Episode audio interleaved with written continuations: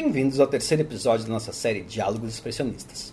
A série Diálogos Expressionistas é uma realização do Goethe Instituto Porto Alegre, que busca apoiar o intercâmbio cultural entre o Brasil e a Alemanha. Eu sou o seu apresentador João Pedro Fleck e na técnica e na edição estou acompanhado de João Pedro Teixeira. Neste terceiro programa, falaremos sobre O Gabinete das Figuras de Cera, o último filme que Paul Lehner ia dirigir na Alemanha, um exemplar primoroso do cinema expressionista, no qual encontramos evocação dos medos que impregnam e formam o nosso subconsciente. Bom, é interessante dizer que apesar desse filme ser frequentemente creditado como horror, ele é na verdade uma antologia que passa por diversos gêneros, incluindo a fantasia, o drama histórico e o próprio cinema de horror. O filme conta a história de um jovem escritor que é contratado pelo dono de uma exibição de figuras de cera para escrever as histórias de três grandes criminosos, o califa Haruf al-Rashid, Ivan o Terrível e Jack o Estripador. Nesse filme, o diretor Paul Lane tira proveito das possibilidades do expressionismo com maestria. As opções visuais do diretor capturam os elementos emocionalmente significativos do expressionismo, com uma delicadeza incomum de sentimento. As figuras de cera são, para ele, um meio de expressão, e Lane corajosamente transforma os objetos naturais em formas que antecipam o clima da cena, direcionando o espaço e a narrativa. Ele infla as formas, as deixa encolher e as distorce de uma forma encantadora, como poucos realizadores foram capazes.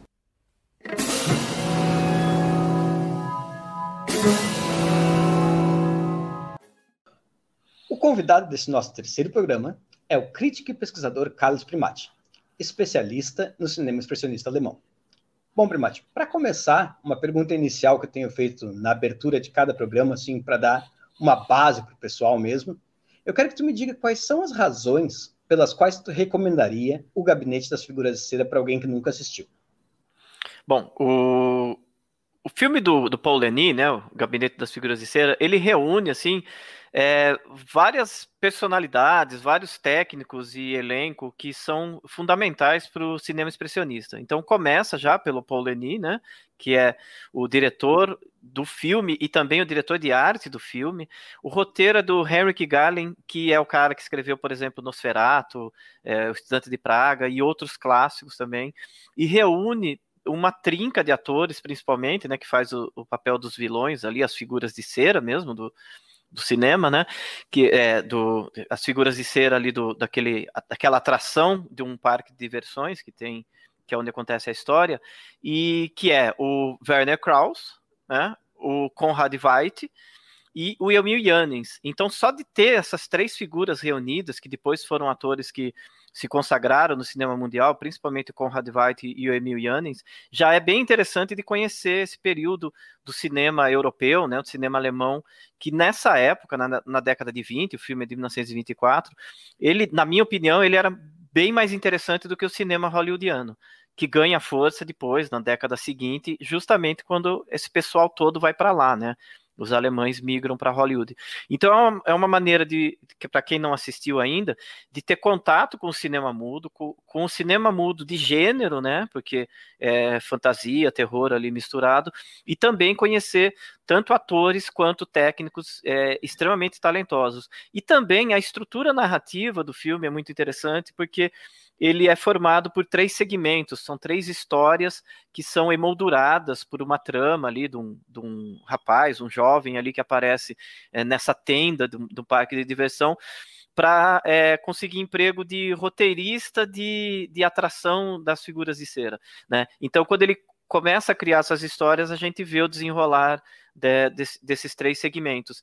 Então, esse formato de filmes em episódios também era novidade naquela época. Não é o primeiro filme a fazer isso no, ali na Alemanha, mas é provavelmente o mais famoso, né, o, o clássico mesmo, e depois isso influenciaria o cinema de terror, é, principalmente dos anos 60 na Inglaterra, e até mesmo no Brasil se chegou a fazer filmes em episódios no final dos anos 60, depois no início dos anos 80.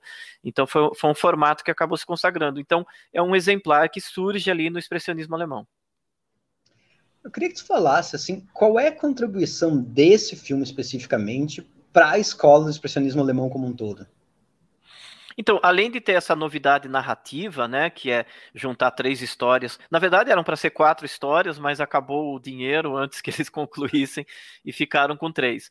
Mas além de ter essa é, novidade aí de, de fazer o filme é, contar várias histórias diferentes, ele tem uma direção de arte, como eu já falei, do próprio diretor, né, que era um cara espetacular assim no, nessa criação estética, né? Ele foi diretor de arte é, de outros filmes, por exemplo, tem um filme de 1921 chamado Hinter Trap, que é a Escada dos Fundos, é um filme que infelizmente não existe em cópia boa, que tem uma direção de arte esplendorosa, que a história toda se passa numa cozinha de uma casa e tem essa escada dos fundos, né?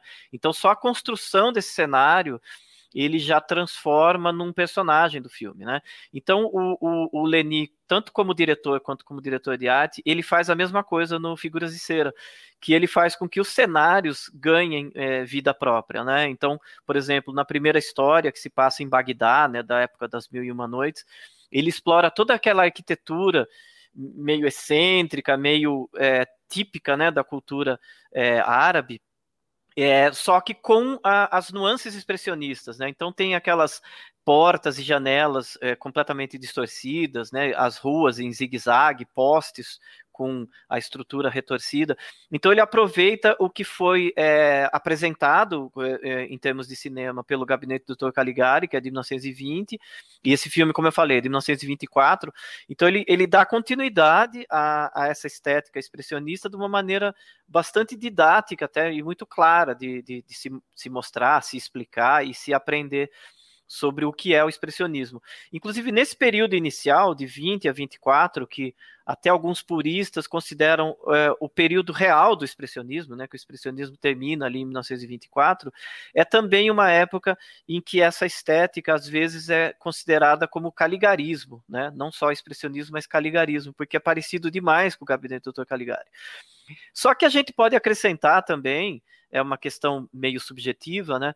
Mas que o Paul Leni, né, que é o, o, diretor do Gabinete das Figuras de Cera, ele era um cara com, com mais talento, com mais segurança, assim, com uma carreira mais sólida, por exemplo, do que o Robert Vine, que foi o diretor do, uhum. do, do, Gabinete do Dr. Caligari, que, que, tem algumas obras ali, ele teve uma continuidade, ele fez, por exemplo, As Mãos de Orlok e tal, mas o Paul Leni, ele tem uma carreira é, espetacular. Ele esse daí é o último filme alemão dele, né? Então, ele já em 1924 já conclui a, a trajetória dele é, na Alemanha e ele parte para Hollywood, no qual ele faz alguns filmes de terror que misturam com comédia, né? Nem todos, porque, por exemplo, ele fez O Homem que Ri, né? Que não tem nada de comédia, mas ele fez O Gato e o Canário, por exemplo, que é considerado uma obra-prima, um clássico é, dessa mistura, né? Da comédia de terror. Então eu acho que é, além de ter essa estética expressionista que é muito clara nos figurinos, nos cenários, né, em, em, na fotografia, em tudo que que está no filme, eu acho que o, dedo ali, os, né, os vários dedos, né, em, em, mais de uma função do Paul Leni é, é o que faz esse filme ser um clássico. Eu ia pedir exatamente agora para falar sobre um pouco da carreira do Paul Leni, né? Seja antes ou fora da Alemanha, e principalmente assim sobre o próprio Homem que Ri, né, que talvez a gente possa considerar um filme, não vou dizer tão importante quanto o Gato e o Canário, mas um filme que tem uma influência na cultura pop assim gigantesca. Olha, eu diria que sim, o Homem que Ri é tão importante quanto o Gato e o Canário, talvez até mais para algumas é, pessoas, né? Que, é, o, como eu falei, o Gato e o Canário ele, ele mistura com comédia, então às vezes você, quando está é, indo atrás do cinema fantástico, você quer uma coisa mais densa, mais, né, uma experiência mais é, é, horrorizante, né? Digamos assim. E o, e o Homem que Ri tem isso, né? E, e na questão da influência da, da, cultura pop, imagino que você se refira ao Coringa, por exemplo, né? Também. Então, o, é, o próprio. É, eu não lembro se foi o Bob Kane ou o Bill Finger, talvez o Bob Kane mesmo, que é os, os criadores do Batman, né? Que é o Bob Kane, mas também o Bill Finger contribuiu muito. Ele foi assistir O Homem que Ri no cinema e saiu impactado por aquela figura grotesca, né? Que tem um sorriso forçado é, no rosto e criou o Coringa, né? Que é um personagem super clássico dos quadrinhos tal e, e, e, sempre na moda. Então ele tem esse impacto. É, e ele, mas como eu já falei, é, ele também contribui com essas comédias é, é de terror, né? É, no qual a, a, a, ele traz, na verdade, sucessos do palco, né? Então é, é um terror que já estava sendo feito no teatro e ele adapta para o cinema, mas ele consegue transformar aquilo num subgênero cinematográfico, né? Até hoje, essa mistura de comédia é, e terror, principalmente envolvendo fantasmas ou casa mal assombrada, é uma coisa que ainda funciona. E o último filme dele, que é de 1928, 29, ali, quase iniciando né, o cinema sonoro, que chama The Last Warning, também é um, um, filme nesse modelo. E aí ele morre muito jovem é, de septicemia, né, que é uma, uma, um problema é, sanguíneo. É, e se eu não me engano, com 44 anos. Então é uma trajetória que é, é interrompida, né? Porque a gente imagina o cara podia ter mais 30 anos de carreira no mínimo. É um pouco parecido com a história, né? É, é um pouco parecido com a história do F.W. Murnau, que também gênio absoluto do cinema, fez Fausto, fez A Última Gargalhada, vários filmes, foi para Hollywood muito cedo também, assim, quando eu digo muito cedo, é antes da, daquela migração forçada pelo, pela ascensão do nazismo, né, que acontece em 32. Então esse pessoal dentro da década de 20 fazia muito sucesso e eram atraídos por Hollywood. Então o Murnau também foi para lá e morreu no acidente de carro depois de alguns filmes brilhantes que ele fez é, em Hollywood. Mas é eu como, como um cara que discute muito cinema em geral, cinema de gênero, cinema expressionista, é um pouco é, é, um sentimento meio dividido, porque ao mesmo tempo que é gratificante a gente poder falar desses realizadores, é um pouco frustrante a gente perceber que nomes como o Murnau e o Paul ainda são desconhecidos né? É, a, em geral, as pessoas conhecem Fritz Lang, por exemplo, né? Que é outro diretor é, do expressionismo alemão que é referencial, mas o, o, o Murnau e o Paul Leni, eles são tão grandes quanto, né? Ob as obras que eles deixaram é, são muito claras, eles, esses filmes são muito divertidos, são muito gostosos de assistir, são muito ricos narrativamente, né? Então, é, como eu falei, é, é, sempre legal poder falar desses diretores, mas é, é, é um pouco impressionante é, o, eles não estarem mais presentes, né? Porque não são filmes antiquados, envelhecidos ou desinteressantes. Muito pelo contrário, são obras que estão sendo resgatadas justamente porque elas, é, elas têm um potencial de ter uma sobrevida e de se comunicarem com novas gerações, né? E isso está acontecendo. Mas, resumindo, né, o Paul Leni é, é, um cara com poucos filmes, ele não tem uma, uma filmografia muito extensa, por questão de, né, de ter a vida interrompida muito cedo, mas o que ele deixou é bem interessante e para quem gosta de terror, quem gosta de cinema de gênero, é, vale muito é, conhecer porque é, tem alguns modelos ali que foram repetidos ao longo da história. Isso é uma coisa muito interessante que tu falou agora, de como esses filmes eles não são devidamente valorizados, ou pelo menos estão começando a ser agora, né? Porque a gente estava falando no primeiro episódio sobre Caligari, e como Caligari é um filme que, poxa, passado 100 anos inteiros, é um filme que continua sendo tão moderno quanto é, tendo a influência que ele tem na história do cinema, isso que tu falou aqui, esse, o Gabinete das Figuras de Cera, talvez seja um dos filmes que melhor pega nesse primeiro momento esse clima das antologias e que depois seria tão associado, né, ao cinema fantástico como um todo. E tu comentou é por... isso, é uma coisa que eu acho que as pessoas também não dão tanta bola, como esse filme aqui serviu de passaporte para esses caras, tanto o diretor, o roteirista, os atores entrarem em Hollywood. Talvez se não fosse uma obra desse peso, eles nunca teriam chegado lá, né? Não, é, é sim, é bem provável, porque é, a quantidade de, de, eu chamo de técnicos, né? Porque tinha ali roteirista, até mesmo arquiteto, né? diretores de arte e tal, e também o, os atores, né, que estavam ali no expressionismo alemão, você encontra muita gente interessante, né? Então não é assim é, que a gente poderia falar, ah, é uma escola artisticamente válida, com algumas propostas legais, mas feito por um bando de, de pessoas que a gente não conhece direito. Não, quando você começa a conhecer a trajetória é, desse pessoal, você fala assim, caramba, eles são grande parte das invenções do cinema estão nessas pessoas. Eu, particularmente, sou fascinado, encantado, apaixonado pelo Emil Jannings, né?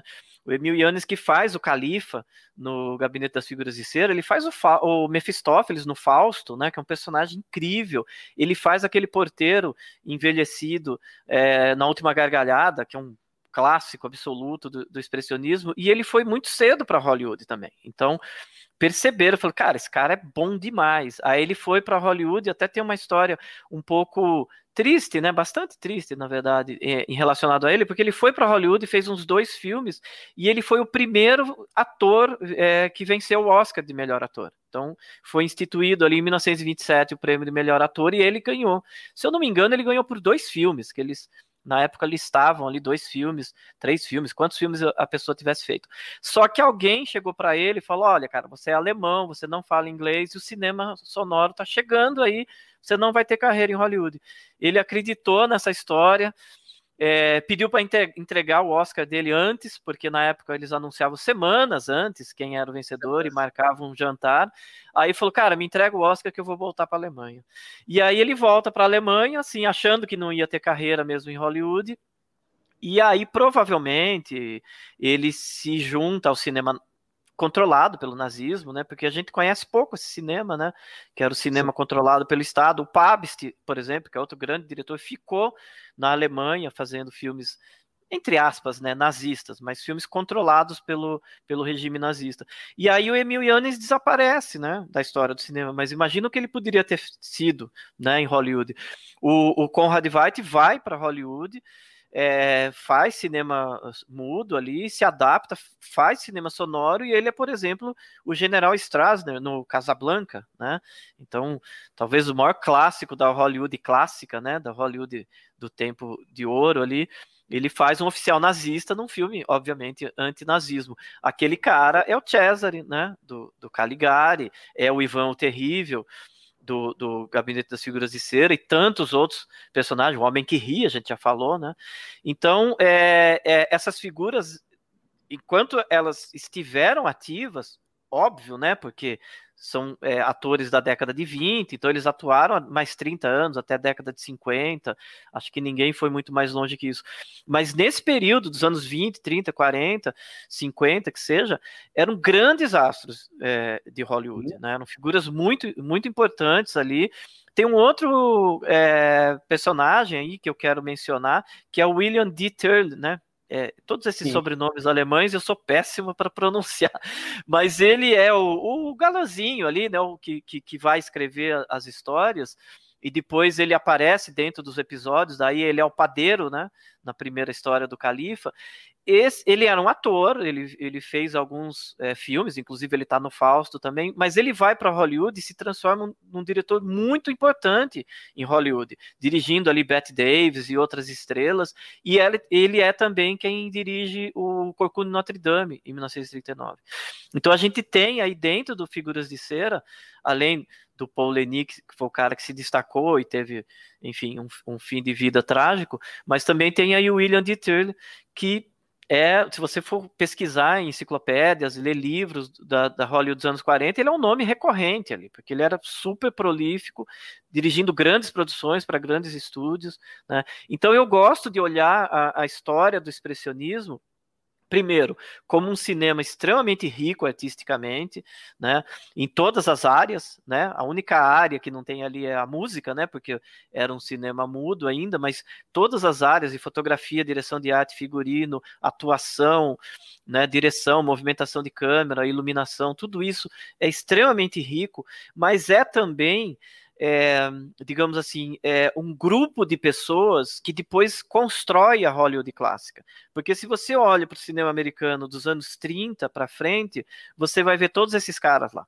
Né? O maior fotógrafo do, do expressionismo alemão, que era o Karl Freund, foi para Hollywood, não só ajudou a criar a estética do cinema de terror ali dos anos 30, inclusive dirigindo A Múmia, dirigindo Mad Love, que é um filmaço, como depois ele ajudou a criar o processo de filmagem dos sitcoms, é, se associando com a Lucille Ball e criando I Love Lucy. Ele que inventou é, o, o, uso de câmeras no sitcom que é usado até hoje, o processo exatamente que ele criou. Né? Então, quando a gente olha ali para Hollywood dos anos 30 e 40, o que você enxerga de expressionismo ali é impressionante. Primeiro, com os filmes de terror dos anos 30, como eu falei, com participação de alguns é, desses grandes nomes, e depois nos anos 40, que é um outro tipo de, de cinema que para mim é apaixonante, imagino que você goste também, muita gente adora, que é o cinema no ar, né? Aqueles policiais, Sim. aqueles filmes sombrios. Aquilo é, é, inclusive na época, no Brasil, eu que adoro pesquisa, adorei descobrir isso. Ele era chamado de neo-expressionista, na verdade, porque o termo filme noir é dos anos 60, então não era usado na época. Né? Então, é, é, é, percebia-se na década de 40 e 50 que aquele cinema sombrio, com personagens de moral dúbia, etc., femme fatale, todas essas coisas, era, era um neo-expressionismo, né? porque trazia todas as características do expressionismo inclusive iluminação sombria, né, cenários é, é, assustadores e todas essas coisas, mas muita gente dirigindo esses filmes eram do expressionismo, né? Eram muitos alemães, muitos austríacos, né? Se a gente lembrar da própria Lauren Bacall, que vem, vem da Suécia, ah, desculpa, a Ingrid Bergman, que vem da Suécia, a Greta Garbo, que vem é, do expressionismo também. Então, é, o, o, legado expressionista, né, além de de ter deixado esses filmes é também é, essa, esse poder de reconstruir Hollywood. E é muito bacana, assim, que é uma coisa que às vezes Hollywood não quer, não, não quer ou não admite, né? Essa potência de outros locais. E esse é um dos momentos que eu acho assim mais marcadamente na história. Se a gente pegar algumas críticas que saíram quanto aos filmes expressionistas da época lá, o que era, vamos dizer, 1900, como tu falou, período que dos puristas, 20 a 24 ou 20 a 27, para quem concorda com um período um pouco mais amplo, assim, que muita gente concorda que termina mesmo com Metrópolis, né? Mas quando os jornais, revistas vão escreveram nos Estados Unidos a respeito desses filmes, muitos admitem que para poder se renovar o cinema, tinha que se basear no cinema que estava sendo feito na Alemanha, que é uma coisa que hum, depois a gente vai ter alguma coisa assim com o cinema francês, mas nessa potência, com esse pessoal indo filmar tão rapidamente nos Estados Unidos, acho que não teve algo tão que tenha causado tanta influência lá, né? Olha, é, não, eu, eu concordo plenamente, e, mas eu, eu, eu, vejo uma coisa também, né? A gente gosta muito de recomendar filmes, né? Imagino que, que você, eh, com todo o seu trabalho de curadoria e tantas outras coisas, a gente tem uma satisfação imensa de recomendar filmes. E quando eu olho para o cinema americano não vou nem falar da década de 10, mas da década de 20, a gente viu um cinema meio, meio óbvio, é, meio melodramático, umas, umas é, construções narrativas que ficaram meio cafonas, meio caricatas, né? É, mesmo quando o filme é divertido, ele, ele tem ali um, uma coisa que você fala, cara, eu não consigo indicar esse filme né, para certas pessoas sabendo que você cobrado, falar assim, pô, você, você me indicou um, um, drama e o filme, eu fiquei rindo do filme. E o expressionismo, o cinema europeu, é, porque o cinema é, é, dinamarquês também, né, é bem interessante, e sueco também, ali dos primórdios, uhum. né, é, eles têm uma densidade dramática e psicológica que eu acho que não não permite que esses filmes envelheçam, né? Então eu acho que a força desse cinema do, é, é, alemão mesmo, né? Falando do expressionismo, é, eu acho que reside nisso. E aí, é, como você falou, né? É, chega um momento que os caras falam, cara, tem que aprender com eles, né? E aí tem um outro potencial. Eu acho que dois fatores se somam. Primeiro, o fato de Hollywood sempre ter nascido como indústria, sempre foi uma indústria, né? Eles sempre criaram aquilo lá para ser é, um provedor de entretenimento pra, de massa, né? Nunca Sim. foi assim uma manifestação cultural, artística. A gente não pode cobrar essa mentalidade do americano porque ele nunca pensou assim. Para eles produzir filme era igual produzir automóvel, né? E aí a, a, o poder é, é, monetário, né, o poder do dólar, atraía gente de tudo quanto é canto. Né? É, nem é, cabe muito dizer isso, mas, por exemplo, o Chaplin é inglês, né? Mas ele só faz Sim. cinema nos Estados Unidos, né? Estados Unidos. Então, é. então, é, é, esse poder de atrair é, a galera para lá já acontece ali na metade dos anos 20, né? E aí o segundo fator uh, terrível é a ascensão do nazismo em 1932, e, em que o pessoal literalmente foge de lá, né? Por exemplo, Fritz Lang ele pega um avião de madrugada, né, segundo o relato dele, e desembarca na França. Acho que ele passa uns dois ou três anos na França. Depois ele vai para Hollywood e, e, tem uma carreira totalmente renovada lá, né? Então eu, eu falo dois fatores, que é primeiro, já, já atraíam os, os alemães, os, os, europeus, né, em geral, pelo dólar, pelo pagando, né, porque era uma indústria é, poderosa de entretenimento desde que surgiu.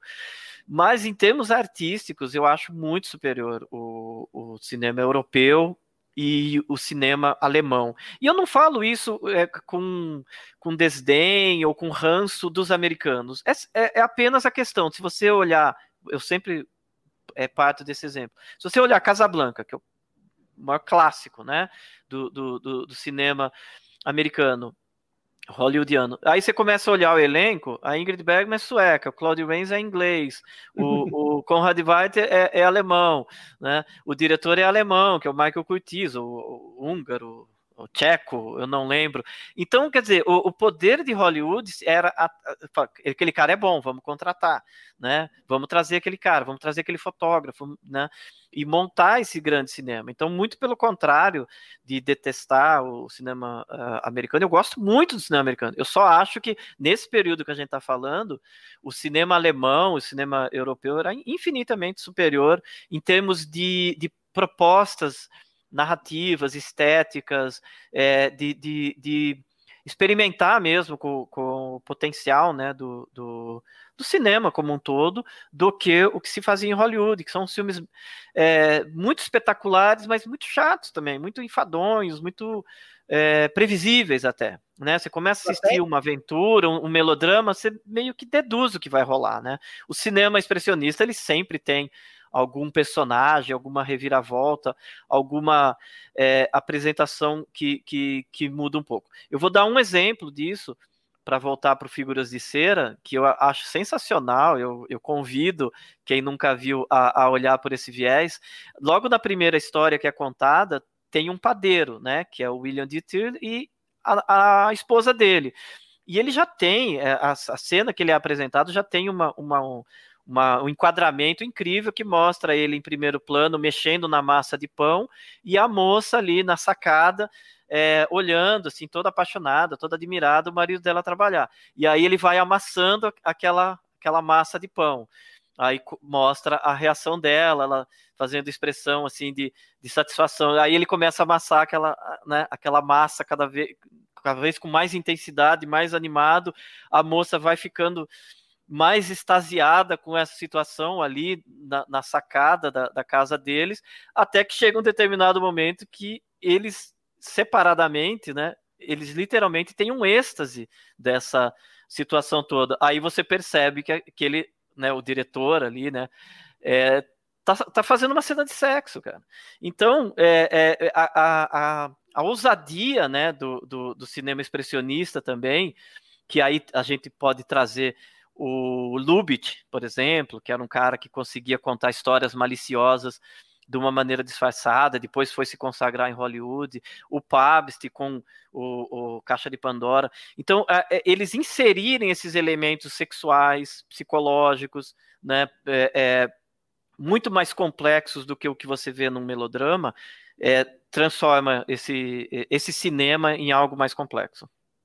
Sim, tem até um. Eu estava lendo algum para me preparar para para a série que a gente está gravando, né? Eu li alguns estudos assim. Teve um muito bacana que eu li que compara exatamente o próprio personagem do Dieter aí dentro, né? Com essa tarefa de reviver essa história dessas três figuras de cera com o que o expressionismo está fazendo, que ele efetivamente pega umas histórias e traz elas à vida. Que, de uma certa maneira, se a gente for pensar, dá para a gente dizer que Hollywood, nesse momento, como tu acabou de dizer, estava realmente estagnado. Então, aqui tu vem com o cinema, poxa, isso é extremamente pujante, essa cena que tu falou, gravada praticamente 100 anos atrás, e com uma conotação sexual super forte, que muitas vezes tu não vai encontrar em Hollywood isso aí mesmo, sei lá eu, quantos anos depois, sabe?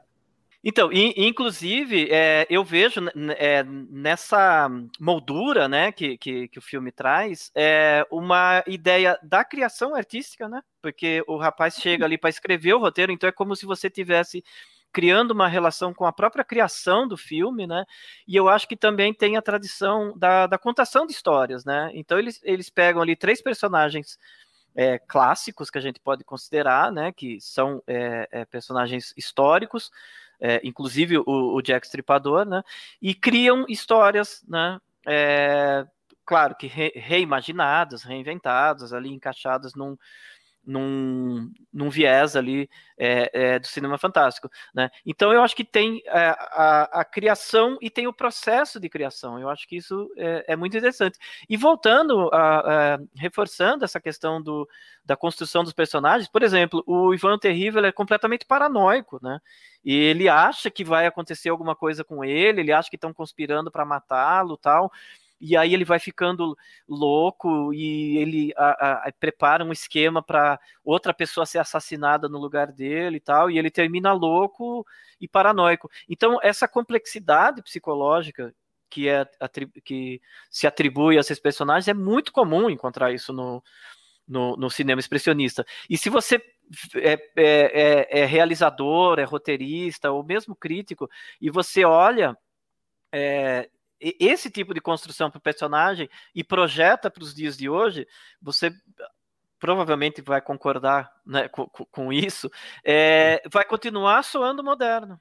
Né? Você fala, cara, eu vou criar um, um ditador, um, um, um, cara poderoso, um diretor de empresa que acha que estão conspirando contra ele, só que a, a, toda a narrativa vai ser a paranoia dele de achar que alguém está armando para ele e ele vai enlouquecer pelo próprio comportamento né, é, é, é, absurdo dele. Então, essa complexidade é que, que me interessa nesses filmes, e eu repito, é, no geral, você não via isso em Hollywood. E aí, quando chega, principalmente a década de 40, você enxerga tudo isso em Hollywood. Né? Essa complexidade dos personagens. Inclusive, eliminar um pouco a, a noção de bonzinho né, e, e, malvado, de, de herói e bandido, começar a misturar um pouco isso. E o, e o, expressionismo já tinha um pouco isso.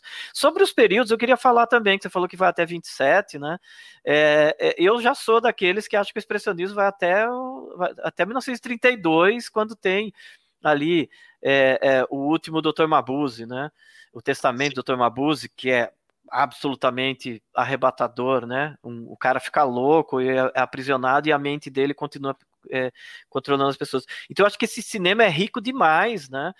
Para a gente ficar com tecnicismo, escolher esse, tirar aquele, né? Então a gente tem essa visão, vai até 24, que contempla o, o Gabinete Financeiro, vai até 27, que contempla o, o, o Metrópolis, mas por mim, essas, essas pessoas estavam extremamente é, produtivas e, e, e, enchendo as telas de, de obras maravilhosas, para mim vai até o, o M, que é de 31, né? o, o Testamento do Dr. Mabuse, que é de 32 ou 33, aí vem o nazismo, acabou o cinema na Alemanha.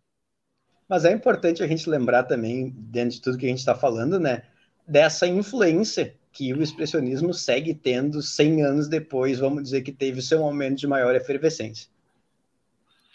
Olha, é, com certeza, e o, o, outro grande objeto de estudo meu é o Hitchcock, né? E o Hitchcock, a gente pode olhar para o cinema dele, eu, eu falo essa frase assim, sem medo de estar de, de, de tá falando besteira, e inclusive não é uma invenção minha, né? Alguns teóricos é, olham para o cinema dele dessa maneira, mas eu digo assim: o Hitchcock é o cineasta expressionista por excelência porque ele entende todas as regras mais interessantes e mais é, digamos assim, mais, é, é, mais impactantes, mais é, funcionais mesmo do expressionismo e colocou nos filmes dele. Né, que é essa complexidade psicológica dos personagens, às vezes até alguns elementos é, que a gente pode considerar temas, como, por exemplo, o duplo, né, a, a figura do duplo no, no cinema expressionista, né, do doppelganger, é muito forte, o Hitchcock levava isso para o cinema dele, né? E aí a gente chega a alguns realizadores mais recentes em que esse expressionismo, nessas regras do expressionismo, elas continuam valendo, né? Desde do, do, de alguns herdeiros ali do, do, Hitchcock, como por exemplo o Polanski, né, o Roman Polanski, quando começa a fazer filmes como Repulsa ao Sexo ou O Inquilino, são filmes expressionistas, são filmes em que o cenário ganha vida, né, em que as sombras adquirem um significado é, metafísico ou né, é, psicológico, não é simplesmente um, uma sombra na parede, aquilo tem é, uma substância e tem um significado, né? Então tudo isso vem do expressionismo. O expressionismo é o cinema que dá significado para as sombras. Aliás, um parênteses, né? Outro filme expressionista que eu amo e que é pouco lembrado é o Sombras, né? O Shatter, o Warning Shadows, né, no qual ele, ele é totalmente didático nesse sentido. Ele atribui um significado, uma, uma complexidade psicológica para as sombras daquelas pessoas. E aquilo é projetado numa tela retangular que é muito parecido com a tela de cinema. Né? Então é um filme, se eu não me engano, de 1923, que já estava fazendo uma reflexão sobre o próprio cinema. Então isso tudo é, é, é, um, é uma, uma arte, é um material, é um, é um processo narrativo tão complexo que eu não consigo imaginar que isso se perca no, no, nos tempos atuais. Né? O, o, citando um filme não tão novo, mas também não tão velho, o Cisne Negro, do Aronofsky, é um filme que, para mim, tem todas as, as, as características do expressionismo, né? Inclusive outra que a gente não mencionou até agora, mas que é a perda da, da sanidade, né? A loucura que tem desde o primeiro filme expressionista, que é o, o Gabinete do Dr. Caligari. Né? Aí você e, e, e, é tudo na cabeça da pessoa. Outro, outra maneira de se olhar para o expressionismo é dizer que é o cinema é, é, da subjetividade, né? Ou seja, o que você está vendo nas telas é o que está na mente do protagonista. O, é, a última gargalhada é isso, né? Todo aquele pesadelo, toda aquela doideira que o cara vive pode ser uma imaginação dele. No Cisne Negro, tudo, todos aquelas, aqueles episódios assustadores ou paranoicos que acontece com a protagonista está na cabeça dela, né? Então isso para mim mostra a força de, de, de, de quanto as ideias é, do expressionismo elas não morrem, elas é, estão sempre ali sendo é, matéria-prima, combustível para você contar, é, principalmente histórias de terror, né? Porque se você vai, vai narrar uma história que a pessoa está sendo atormentada por, por forças desconhecidas, né? Você está muito próximo do, do cinema de terror. Bom, perfeito, Primate. Muito obrigado por estar participando aqui conosco da série Diálogos Expressionistas. Obrigado pelo convite e foi um prazer conversar sobre esse filme maravilhoso.